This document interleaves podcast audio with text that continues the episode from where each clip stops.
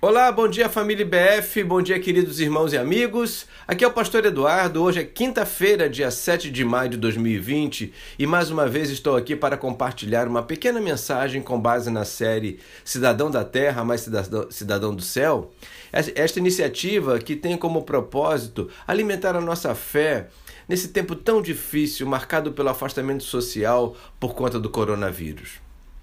Hoje quero ler dois versículos do Salmo 115 os versículos 1 e 13. Diz o verso 1: Não a nós, Senhor, não a nós, mas ao teu nome da glória, por amor da tua benignidade e da tua verdade. Verso 13: Abençoarás os que temem ao Senhor, tanto pequenos como grandes. O Salmo 115, salmo comunitário de louvor, dedica-se, segundo estudiosos, a revelar de quem é a glória na salvação do povo de Israel. O salmista aqui faz questão de colocar o ser humano no seu devido lugar e o nome de Deus acima de qualquer pessoa.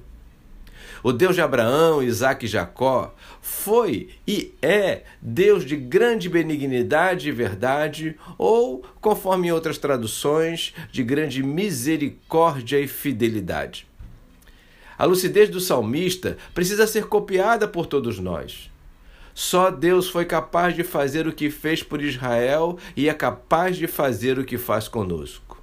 Sim, irmãos, temos sido alvos da misericórdia e fidelidade do Senhor, fortalecidos, amparados, por mais que algumas lutas tenham chegado até nós.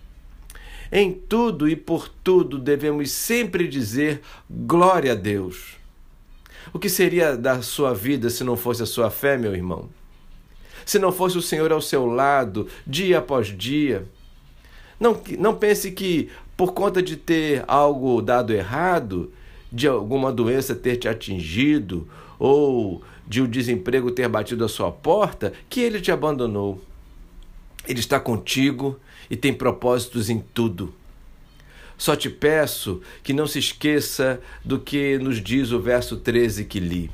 Abençoará os que temem ao Senhor, tanto pequenos como grandes. Aqui ficamos sabendo que naquele tempo o Senhor abençoou as pessoas independentemente de quem eram no seu povo. Como Deus não muda, assim é conosco hoje. Não importa quem você é no seu reino. Você pode até achar que não é ninguém no reino, que não sabe nada, que não tem nada. Saiba que Deus cuidará de você da mesma forma e isso é muito bom.